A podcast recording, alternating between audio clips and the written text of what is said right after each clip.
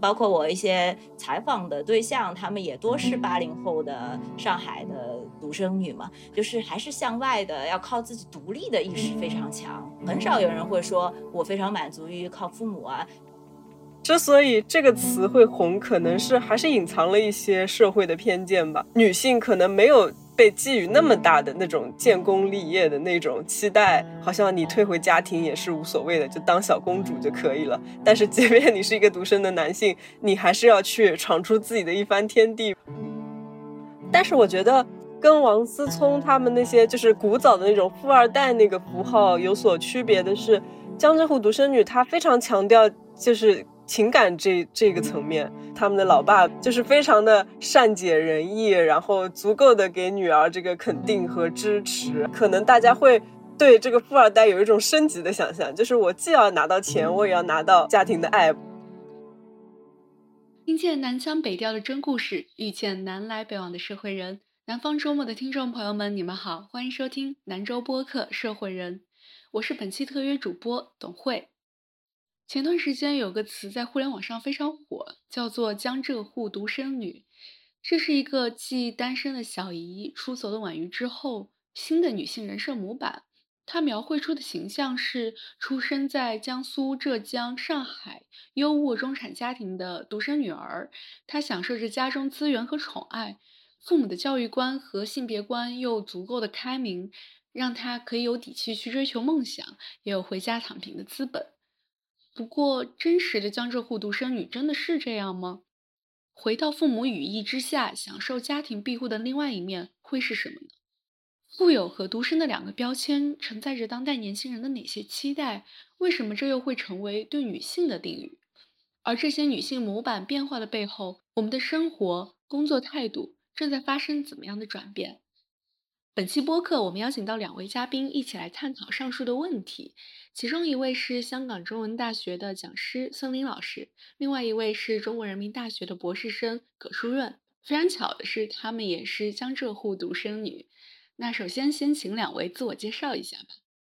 大家好，我叫孙林，我是现在在香港中文大学做讲师，呃，自己是。人类学呃博士，呃，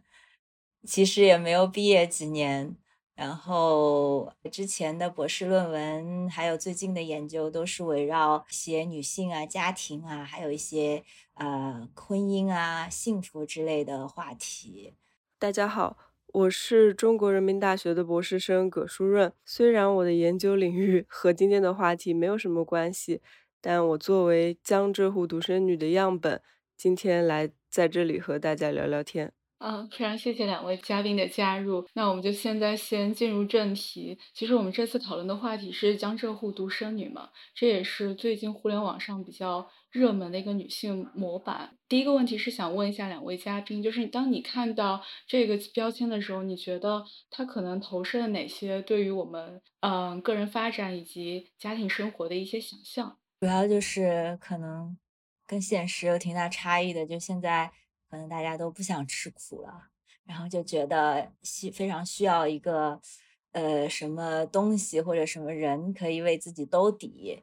那跟我觉得跟可能前十年二十年。呃，这个心态也不一样了吧？所以这样的一个一个美好的想象，就觉得哎呀，我是这样就好了，然后就可以有人为我兜底。我觉得有人为我兜底，这个是这个标签一个很吸引人的地方。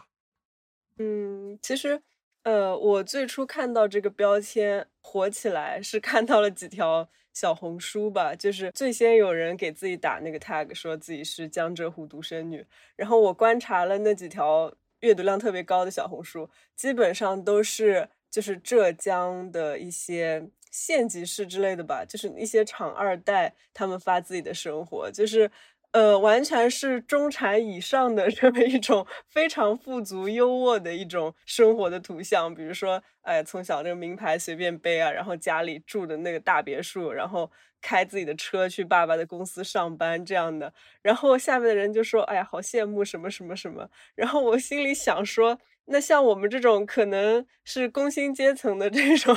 这种呃独生女，其实并没有说有大家想象的那么完全没有顾虑吧，就是呃好像不需要自己去怎么样奋斗也能获得一种呃中产以上的生活，所以我觉得大家投射的那个想象，可能跟现实的大多数这种江浙沪独生女来说，还是有一点。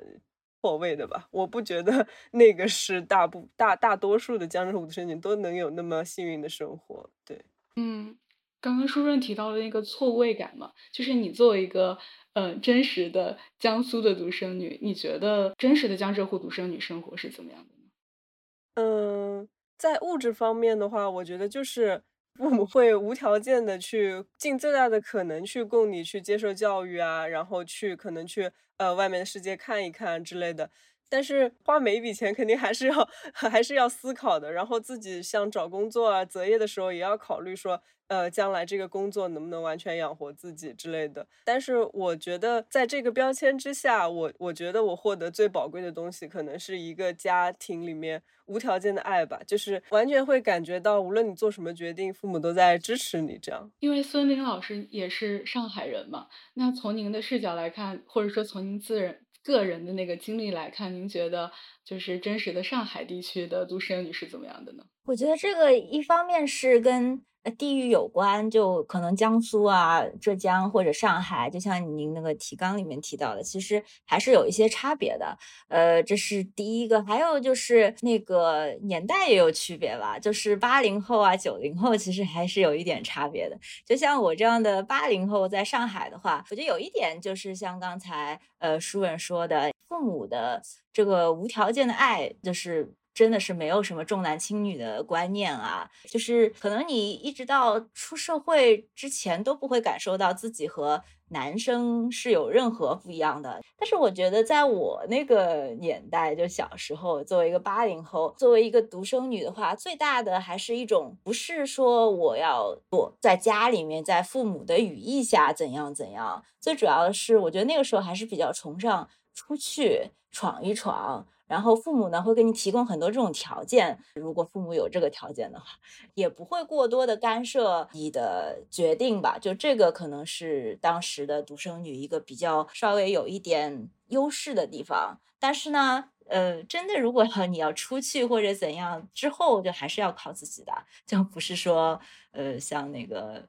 小红书 上那样可以怎样怎样？而且我觉得，在我的认知当中，包括我自己啊，我周围认识的朋友，其实大多数如果真的要贴这个标签，也是江浙沪独生女嘛。然后，嗯，包括我一些采访的对象，他们也多是八零后的上海的独生女嘛。但是其实他们就是还是向外的，要靠自己独立的意识非常强。很少有人会说我非常满足于靠父母啊。就当时在我们那个年代，就可是二十出头的时候，觉得要靠父母这种事情是很丢脸的。并不觉得这是一个荣耀。嗯，对，那时候还会有啃老族这种说法。对对对，现在感觉渐渐就听不到了。对，而且说当时上海的话，在上海也好，或者你出去也好，都是说，呃，我我独立有一份事业什么的是一件好事。如果你出去跟朋友说，哎呀，我就回家靠父母，我这我我我去我爸的公司，就如果你爸有公司的话，你去我爸我爸的公司干嘛干嘛，别人都会觉得我这。就不会觉得这是一个什么很好的形象，因为我前段时间也看到有一个微博，它曾经很火，就是说在浙江这个地方，它会有一个孝道的金字塔嘛。然后如果你是在老家工作的话，你就是一等大孝子；如果你是在杭州或者宁波工作，你就是二等；那在上海那又是三等等等。嗯，就是结合这些不同的讨论，嗯，就是在比如说在江浙沪这样独生女这样标签下。既要接受父母的庇护，又要去保持一个独立性，这个在现实生活中可能是做到的吗？我我就结合自己的经验，我觉得家长会讲究一个性价比这么一个 问题，就是他们经常会跟我说的话，就是如果我能够在，比如说在远离家乡的北京啊，或者在可能国外其他地方，能够找到一份自己非常喜欢的事业，然后工作，然后可能报酬也不错，这样，那他们觉得是完全没有问题的。但是如果在大都市，你可能找到一个比较勉强的一个工作，然后。呃，性价比还不如就是哎，当地公务员这个这个这个性价比来的高，那他们就会觉得在大城市飘着很没有必要。就他们其实也是也没有说说一定要回到家乡或者怎么样，但是嗯，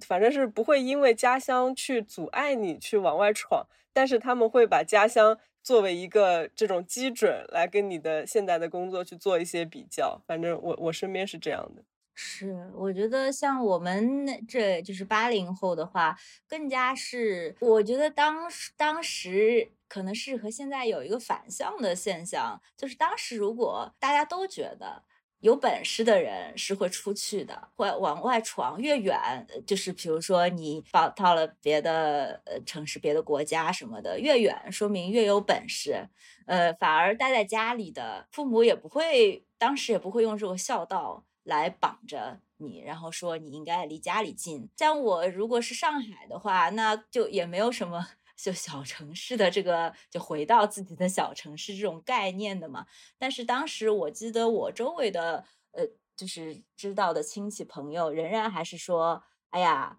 呃，能够出去是很好的事情，能够出去说明有本事，回来的都是嗯待不下去的。这个当然这是因为。当时嘛，就是可能十年十多年前的那种概念，嗯，可是到了今时今日，我觉得在九零后甚至是零零后这一辈，肯定还是呃想法会有一些不一样的。嗯，我觉得，我觉得孝道那个，其实如果你要说就是江浙沪独生女有父母进行一个兜底的话。其实他们对孝道这一块是比较淡的，就是他们会比较骄傲自己有社保呀，有这个退休工资啊，能够自己照顾自己啊之类的，就是不会说去强调要一个。呃，小孩去尽孝之类的，这个是真的。就是我之前呃也做过另外一个小的研究，就是我去采访了上海现在呃六七十岁的就是阿姨妈妈这些，包括嗯呃那个男性也有，然后就问他们，其实当时就是问一些他们的养老问题，他们觉得养老将来要怎样啊什么。几乎没有任何一个上海的父母，就是现在六七十岁的父母，会说：“哎呀，我就指望着我的小孩养老了。”没有一任何一个人这么说的。他们会说：“呃，自己小孩很忙啊，呃，不想给他们负担呀。然后养老院到时候合适的也是会去的呀。那当然，你可以说，哎，你现在还没到那时候，你可能说点风凉话。可是，呃，我觉得大部分人还是。挺真诚的，而且有些人就觉得，哎，我小孩都是不在身边的啊，但是他们还是很关心我的呀，打打视频什么就可以了。他们完全不觉得他这样是不孝，我和别人比低人一等，反而他们会有的时候可能会呃觉得很自豪，觉得呃除了我的退休金，我小孩有的时候在各种物质上什么也能够给我很大的帮衬，不在身边是没有关系的。嗯，甚至连说到他们死后的一些，有没有想过一些死后，就比如说，呃，孩子要孝，给你买墓地，然后一直来参拜什么，他们也会，既然有很多那个年代的家长也会说，哎呀，这种墓地有什么意思呢？他说，呃，我就像海葬，或者我，他说我们小孩都很忙的，这种事情就是比较虚的，就不要他们来，就是这也是就是这一辈的人的那种想法了。就跟笑其实不是说你待得近就好，因为刚才舒润跟孙林老师都提到了一点，就是，呃，比如说它有一个时间的变化，好像在之前我们更加强调一个，嗯，作为子女的个体独立性嘛，甚至说我跑得越远，我更加有出息，我留在家里反而是一个啃老的表现。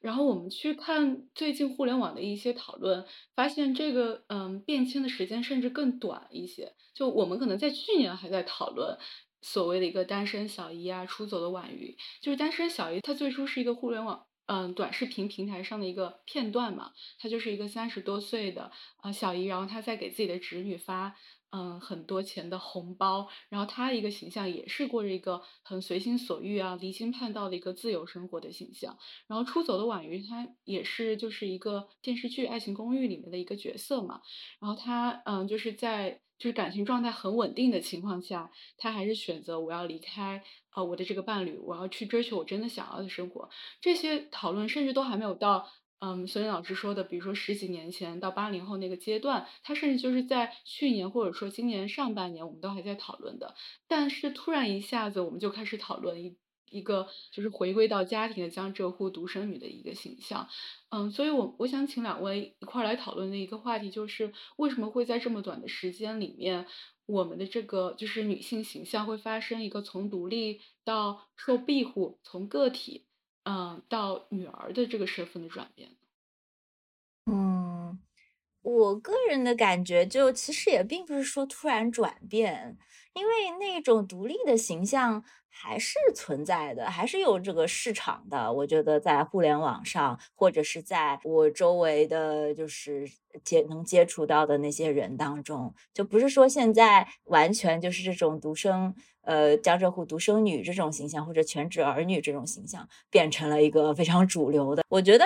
其实都还是并存的，而且就算在去年或者在之前的时间，其实全职太太的讨论也是很多的。全职太太其实也是，我觉得就是从。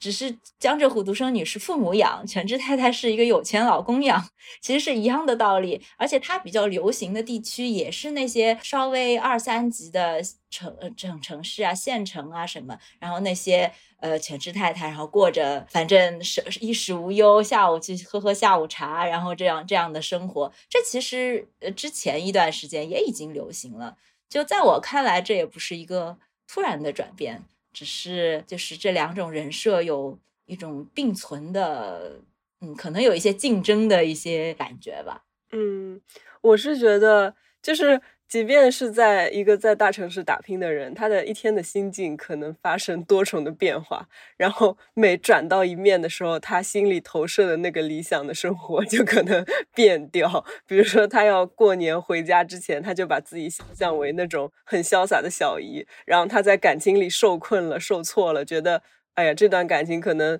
走不到一个很好的结局，他可能就想，哎，我要是一个就是有很强的经济基础来供我远走高飞的婉瑜就好了。然后他可能在大城市打工打得非常累，然后可能一个月的工资还比不上那些县城的阔太的生活费的时候，他就会想说，哎，如果我是一个那样的独生女该多好呀之类的。或者说他可能遇到呃家庭内部的一些不公，比如说重男轻女啊一些那个的时候，他会想说，哎，我也喜。渴望就是家庭，就是对我百分之一百的这种爱和关注吧。嗯，我这么想。嗯，是的。就所以这些标签，我觉得也是一时吧。就是比如说江浙沪独生女，突然之间在小红书上就一夜爆红了。就现在的社交媒体，其实为造这些词，呃，或者使他们变红，变成一个网红词，就是发挥了很多很大的作用。但是其实你说真的是特别深入人心，是变成了很多人真正的一些梦想啊目标，我觉得也应该还不至于。就像江浙沪独生女这样的标签，我这么多年都是一个独生女，然后从来没有想过自己会要有这样一个标签，而且，嗯，也不觉得这会是一种什么是让人就是值得追求的生活。那其其实我因为知道要录这个播客，我也去问了一下我周围其他的江浙沪独生女们。然后他们都觉得很奇怪，而且就觉得，就为什么大家突然之间这样子说，就也不是一种理想啊，或者什么的。那你们两位觉得，为什么一下子这个标签会突然一下火了呢？虽然刚才孙俪老师说，可能他在目前的我们市场上，那个独立女性的那个受众也存在，那样的人设也存在，但为什么一下子这样的一个形象会受到？短时间会受到一个追捧呢？嗯，我觉得可能有三重因素，一个就是对大城市逐渐祛魅了。就是我小时候会有很多那种关于都市精英女性的这种想象，会觉得，哎，我长大了可能会成为一个，比如说在 CBD 这样穿着高跟鞋走来走去的女白领啊什么的。但是这个这个东西在就是这么几轮冲刷之后，然后也是现在的经济环境这个样子，可能大家会有一种。想要往回撤的这么一种愿望吧，嗯，然后还有一个就是，呃，现在其实对爱情这个事情，就对浪漫爱这个事情，感觉大家也在祛魅，呃，就是像什么消失的她呀这些作品这样的走红，然后大家会觉得说，我作为一个女性的话，我感觉伴侣不是一个很靠得住的东西，我还是还是爸爸靠得住。对，爸爸妈妈是我永远的港湾，就这种感觉。呃，然后还有就是一些家庭内部的那种性别话题，其实近几年讨论的也挺多的。像尤其是现在放开了这个独生子女的这个政策就消失了嘛，就大家也开始生二胎啊、三胎啊。其实家庭内部的这种矛盾吧，还是会出现。然后像有一些地区，它的那个重男轻女的观念，可能还是经常会通过互联网就是展现在我们的眼前。然后。嗯，可能就是处在一个比较重男家女、重男轻女的家庭的这些女性，她们就会想象说啊，原来原来独生子女能这么爽，就我觉得可能是这样吧。是的，我觉得现在的外面的，就是外部环境。会使得这样一个标签突然走红，就是因为就为什么十几年前、二十几年、十几年前，像我们是不会觉得，呃，我要靠父母呀，不能啃老啊？那是因为其实也不是说那个时候的人就是特别自强、特别女性主义，或者怎，就是因为当时的环境让人觉得。你是可以做到的，就是不是说这是一件非常非常难的事情，就你努力，然后就证明你自己的价值，你能去做到。但是我觉得可能最近几年，嗯，这各方面外部环境的一些改变，使得很多人觉得这个实在是太辛苦了。就是我再怎么努力，呃，也可能达不到上一辈的这个高度了。就其实网上现在经常有人讨论那个社会红利的问题，就过了这波红利，你再晚出生的人。其实也不是你个体的问题，这是一个环境的问题。那很多很多人可能也就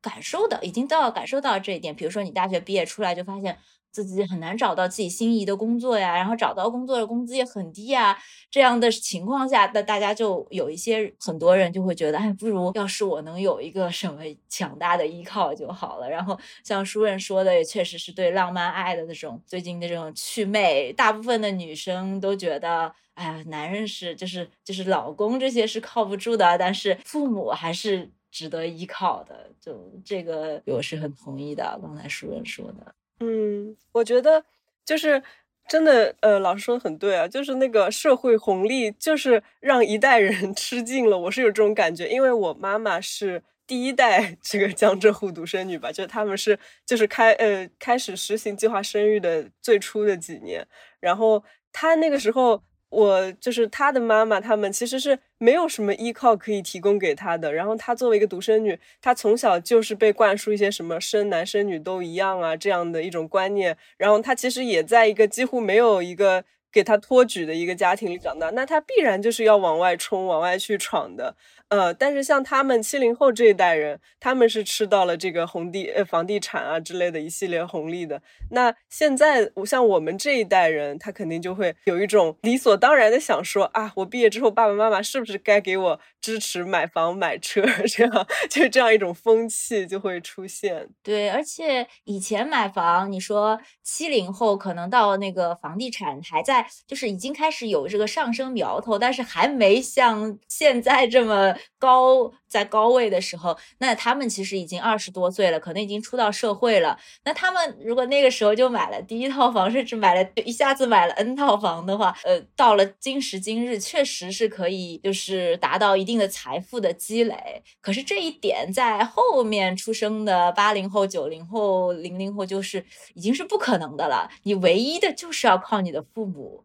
的积累，就。一一要么就是你特别特别的精英，就是突然发生了一件事，但这个就是又变成了极少数的个例。然后另外要么就是靠父母，那相比而言，可能靠父母的概率更大一可以对，那可能大家就是会慢慢有一部社会上有一部分的年轻人就会想做独生女，江浙沪独生女有这样的天上掉下来的福利是实在是太好了。其实这么看下来，就会觉得，就可能这个是会成为一种趋势。他就算没有全职儿女，就算没有江浙沪独生女，他也会有更，呃，就是另外一些词来来表述年轻人他想要退回到家庭的这种愿望。嗯，我觉得包括像现在考公务员这么热门，也是一个差不多的路数吧。我觉得就是觉得要稳定。要能够，嗯，反正安全，离家近，有互相之间可以互相照顾。然后还是就是我那个时候刚大学毕业的时候，几乎身边没有没有任何人会想要去考公务员这样的，就大家都觉得就是好像就是没有这个想法。但是现在我确实看到，包括我现在在这边，呃，很多来大陆来这边读研究生的学生什么，他们都会说最后的目标是考公务员。对，就嗯。真的是很不一样了，嗯，就觉得大家的自己抵抗风险的能力 已经大大的下降了，必须要退回到一个保护的东西里面去，对，对，安全的地方。嗯，我在搜这个江浙沪独生女这个标签的时候，也也看到一条讨论，就是说为什么偏偏是江浙沪独生，嗯，这两个词的一个成为了女性的这样的一个定语，就为什么不是其他地区，呃，非独生？的男性，就是因为，嗯，在很多时候，男性他已经享受到了江浙沪独生女的这样的一个理想待遇，以至于很多女性她是没有收到，嗯，就是她想要的获得的这些，比如说，呃，全家人的这个宠爱啊，嗯，就是两位是怎么样看待，就是这些词语的组合呢？我我觉得，首先江浙沪吧，这个地区。可能就是给大家有一种想象，就是再南点、再北一点都是有一点不一样。呃，这个当然都都是想象，不是说现实里面真的每一个人的经历都是这样。但是就大家就会有这样一个呃 stereotype 这种想象。但是江浙沪呢，相对来说就是，特别是像上海有那种海派文化的一种感觉啊，再加上我觉得这个。就就纯纯属是我自己觉得，就是这江浙沪可能是不是跟也跟一些以前的，就是上海在解放前经常会，就是现在也有很多书啊，很多什么会讲到那些上海之前的这种名门千金啊这些，然后包括很多其实知道的呃女女性的作家，嗯，都是上海出生的，然后他们其实有很多一些呃。一些比较特别的特质，让人想象，比如说一些比较独立呀，比较敢作敢为啊，或者怎样，然后所以使得江浙沪和女性女儿这个女性这个标签合在一起。使人觉得和其他地区的女性的合在一起的感觉的一种气质可能是不一样的，就是也是给人这一种想象吧。嗯，我觉得其实刚才细想一想，觉得这个词确实是有一些陷阱在里面，就是 大家对江浙沪独生女的这种渴望，其实在很多地区的非独生的男性已经早早已在享受了，是不是？嗯，然后我觉得。之所以这个词会红，可能是还是隐藏了一些社会的偏见吧，就是觉得说女性可能没有被寄予那么大的那种建功立业的那种期待，好像你退回家庭也是无所谓的，就当小公主就可以了。但是即便你是一个独生的男性，你还是要去闯出自己的一番天地吧。嗯，有这种感觉，所以我觉得这也是一种偏见。其实我觉得舒，哎，书润确实提醒到我了。我刚才想的反而是说，可能是我们现在的一个现实状况是很多女性她没有办法得到，所以这是我表达了我的一些期许。但是这背后可能确实会有一些。隐藏的偏见就是为什么偏偏是女儿她要退回到家庭？为什么我我如果有了家庭的支持，为什么我就不能再往外面闯一闯？是这一方面是，还有就是也可能有这种也有一种偶然性吧，就是因为一开始它红是因为在小红书上一个女性呃 post 出来这样一个一个帖子。然后使得这个标签突然之间，因为我觉得就算是像富二代这些，就算是男性，像比如说像王思聪、王思聪这样的，其实也是有很多人憧憬的。我觉得，就其实到最后，嗯，这个词它的组合，就像我们刚才在说的，是有可能组成一种特别的气质和一种想象，呃，使得它不就变得走红。但是另外一点，我觉得偶然性也是很大的嘛。就是因为其实到最后，关键还是一种，就是一种财富吧，一种财富的 不劳而获的财富的吸引力，必须是有财富做这个基础的。呃，但是我觉得跟王思聪他们那些就是古早的那种富二代那个符号有所区别的是，江浙沪独生女她非常强调就是。情感这这个层面。就是我看到那个有的账号会有人 cos 什么江浙沪老爸之类的，就是他们的老爸面对不同的情境会做出什么样的反馈，就是非常的善解人意，然后足够的给女儿这个肯定和支持啊，然后就是之类之类的。我觉得，嗯，可能大家会对这个富二代有一种升级的想象，就是我既要拿到钱，我也要拿到。家庭的爱不是那种畸形的那种家庭关系，对，嗯，这的确是，而且这个我觉得可能就跟刚才大家说的一样，嗯，因为女性在很多时候仍然是得不到这样的百分百的支持啊、爱呀、没有偏见的爱啊，所以使得就是大家觉得就是没有的才是好的嘛。嗯，其实刚才最开始舒润在说的时候有提到，就是你觉得，嗯。这个不同的人设，他可能会受到同一波女性群体的追捧嘛？可能是指我不同的心境啊，我不同的呃处境，我就会有不同的向往。嗯，那就是我我我就想就这个问题，可能再深入的讨论一下，就是嗯，我们对于这些不同的词、不同人设的一些追捧，到底是因为我们会存在具有不同性别观念的女性群体，比如说一部分她是更加独立一些的。更加独立一些，然后另外一部分是，就是我还是想退回家庭，获得家庭庇佑，获得一些来自父母啊，或者说，嗯，就是来自丈夫的一个支持，不管是全职儿女也好，还是全职太太也好，还是说这就是女性理想的状况跟现实状况的一些冲突，导致说我们会有一些缝隙留给不同的词呢？其实就是我一直觉得没有任何一种观念是可以嗯凭空独立存在的，就是不是说我说一说几句话，然后大家就会觉得呃哎我很相我觉得这个观念很有道理。这样其实大家每个人判断这个观念是不是对自己有意义，或者自己是向往的或者不向往的，多数都还是跟他自己个人的境遇是非常有关系的。然后刚才书润就说了，个人的境遇。也是不断的在变化的，那所以一个女性可能真的是在一天之中 会有不同的想法，呃，然后这个是在个人的层面上。如果是你说再要到一个社会的层面上，就是要像我们刚才说的境遇，也包括就是大环境的很多的改变，那。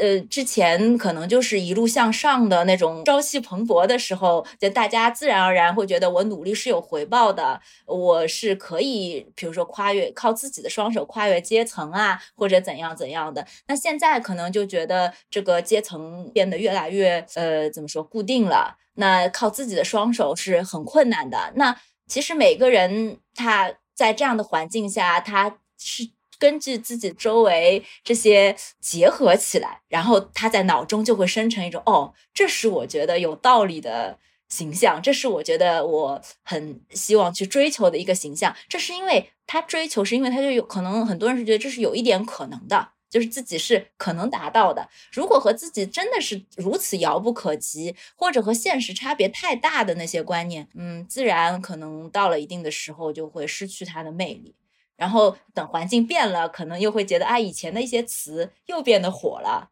我是觉得，就是这种不同的符号，它其实可以粗略的分为两类吧。一类是自我实现的，像这种那个谁小独立的小姨，他就强调这种个人的奋斗嘛。但是像婉瑜和江浙沪独生女，她可能是强调生来具有的。就是我生来就是，我是就是，不是就不是。就是像这种符号的话，我觉得更多的是表达一种羡慕，然后呃，而不是说，然后来来以此来反衬我现在的处境，对现在处境有一些不满。但是他不会说去追求，因为这个东西你就是生来就是的，或者就不是的，就是没有办法追求的一些东西。所以我觉得可能就是通过这这几个词的走红，我觉得可能又退回到。就是出身论 这种感觉上去了吧，就是会羡慕一些好的家境、好的出身这样。嗯，现在大家想这么一个理想的原型，是不是想会不会有一种可能说，我想给自己的将来，如果我有个女儿的话，我会给她创造这么一个好的条件。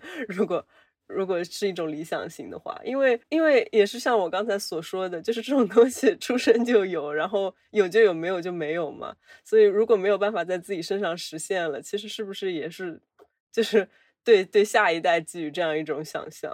我反而是觉得，像这如果是真的像江浙沪独生女这种标签，可以觉得我做什么都可以，什么都父母都支持，什么可能就。也不太会去想象到自己，比如说做母亲，然后为为孩子做出一些怎样怎样的，比如说努力呀、牺牲啊，就好像又跟江浙沪独生女这样的标签是没有什么关系的。就江浙沪独生女给人的意思就是我可以为所欲为，就是呃做什么都可以，父母都给我兜底的感觉，不觉得？就这又跟一些嗯，比如说传统的母亲形象，就是你说我要为下一代怎样怎样。好像在我的感觉，就这两者之间的联系不是特别大。我也感觉好像是会会有一些冲突，因为感觉江浙沪独生女更强调一个自己的个体的，而不是强调我跟其他人之间的一个关系。他好像是享受一种付出嘛。对对对，嗯，他可能是更强调说我生来就享有很多东西 这种感觉，然后我可以。随意的挥霍我我所有的我享有的这种东西，嗯，就是强调自己的权利，而就是忽视了一些义务，呃，责任。就比如说江浙沪独生女，其实您在提纲里有提到江浙沪独生女，那除了那种就是想象当中，她真的是非常非常富足。呃，完全不用说自己一代不用愁，下面两三代都不用愁的情况下，一般的独生女，那当然这跟独生子也没有什么区别。那你要负担的老人将来的一些呃养老啊什么这些情况是，其实都是要想的，但是在这个标签里就丝毫不提这些独生女会面对的一些。义务和责任，而就是过分强调了一些权利。嗯，我在想，会不会就是去填充这个标签的这些年轻的女孩子们，她们至今还没有遇到 需要养老啊这些比较烦人的问题，可能就是还是比较年轻。就其实，在网上或者是周围看到一些。嗯，比现在还是二十出头的女性，甚至十几岁的女性讨论这些养老的问题的时候，她们就真的感受到是她们没有就是想到经历过，或者甚至没有看到过其他人在真正的养老情境下会遇到的一些一些问题。就像比如说像我自己，就是现在长辈也已经就是到了可能需要养老的这种年龄的时候，就有的时候真的觉得，哎，独生女。也是很辛苦的，就是独生女，呃，就那个时候就会想，就小时候从来不想，然后现在就会想，哎，要是有个兄弟 姐妹分担一下，就是是就好了。那当然了，你说兄弟姐妹，就是子女多，也不代表就真的会跟父母就是大家都可以呃照顾的周全。但是在那个时刻，就当你真的是分身乏术的时候，你就会想，哎呀，那就是独生女也是很辛苦的。嗯，这个责任，这是一个很现实的问题。这其实也不是说什么一个道德层面的孝啊这些问题，这就是一个很现实的问题。你的父母只有你一个孩子，那他们老了，那你怎样呢？一般的人都是做不出，我就让他们自生自灭的吧，对吧？那肯定是要有各种各样的安排。那这这些的话，就真的是在这个标签当中，完全是大家也不讨论，也就很忽略的问题。对他。就是在标签中参与，就是展示的人，他们正在享受最美好的这个权利，但是还没有到就是要承担义务的那个阶段，那个人生阶段，可能是的，是的。所以，呃，还是那句话，这个标签始终是一个标签，就是理想也始终。就是一个理想，它有多少就肯定不能折射出现实，离现实是非常远的。而且我看到你这里还写着，就是女性是不是可以有不同的想象？就还是就是我一直觉得，包括我之前采访很多已婚的女性，就是她们在婚姻中各种各样的困境的时候，她们其实也有很多很多的想象，她们不是不知道，她们可以这样，可以那样。就其实现在在互联网上。的想象真的是很多的，不是说大家没有这个想象，但是最大的问题是，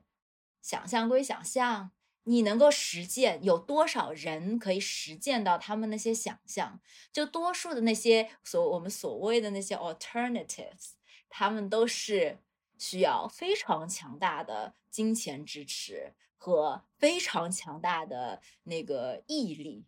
才能够做到的。那最后就变得又是极少数的人，就在现在的社会环境下，因为结构是这个样子，所以还是想象跟现实。嗯，其实我我说句实话，我觉得呃，我的父母还算是比较开明的，然后鼓励我一直就是。自己去探索的父母，但是真的会在呃，会给我一些这种想要退回去的 这种这种暗示吧。就是每次我很抱怨说，哎呀，我多累啊，然后我就不想再怎么着了，他们都会说，哎呀，那你回苏州来考一个公务员不是很好吗？什么什么什么，回到我们这边来找一个工作不是很好吗？我觉得他们可能也是好意吧，就是也也不是说，哎，非要把你拴在身边或者什么的，他们只是。因为他们一辈子也就是没有离开过自己出生的地方，哎，也没有走远嘛，他们就觉得我所在的生活就是一个。哎呀，非常安逸的一种节奏，慢慢的一个生活，他觉得非常好，所以会想把你劝回来，说，哎呀，我们一起，呃，就是一起生活在这个地方也挺好的，有有时候真的蛮无法反驳的 感觉。对，这个也确实是，就就算是我当年，呃，大学刚毕业的时候，我我父亲他给我的 小目标就是，呃，你。回来，因为我大学就已经是在这边念的，然后他就会说你回来，然后去去一个银去一间银行找，就那个时候不新公务员，那是新女孩子会去银行，呃，找一个工作。他说，然后呢，你就在银行里面。找到一个伴侣，然后通常也不会太差，然后呢，你就安安稳稳在上海生活，然后呃，如也不怕受委屈，受委屈了回到家，爸妈都有房子给你住，总是不会饿死你的。这这些，他们有意无意的这样说，然后等我说，哎呀，我我我我报了博士了，我要去读 博士了，然后我爸其实我觉得他是。不太高兴的，他会觉得，哎呀，你又要继续走那么远，而且女生，他会觉得读什么博士啊，这些，就其实他们观念还是这样的，嗯，但是唯一的可能我父母没有做的就是硬逼我，就是要回到他们那边做。但是你说，嗯，其实你说啊，他他们让你想让你回去，给你一个安逸的生活，那样的话，其实。你说跟现在的江浙沪独生女的这个标签也有部分也是吻合的，但是其实当时我的想想法就是觉得啊，你为什么要这样子跟我说？就是嗯，我你会把它视为对立面是吗？对，就会觉得，甚至是那个时候已经有小小的那些女性主义的思想萌芽，就会觉得你作为一个父亲，你就是想要 拴着女儿，就觉得我是个女儿，所以呃没用就要回去。嗯，给你做过你给安排的生活，就是那个时候完全不觉得这是一种一种优势吧？对，可能有的人会讲你这个是身在福中不知福，但是当时这个时代或者自己就真的是不觉得这是一个福，就觉得爸爸还是最后说是说怎么怎么怎么女儿儿子一样爱你怎样，但是到最后还是要你回归家庭啊这些事情，就跟这个标签。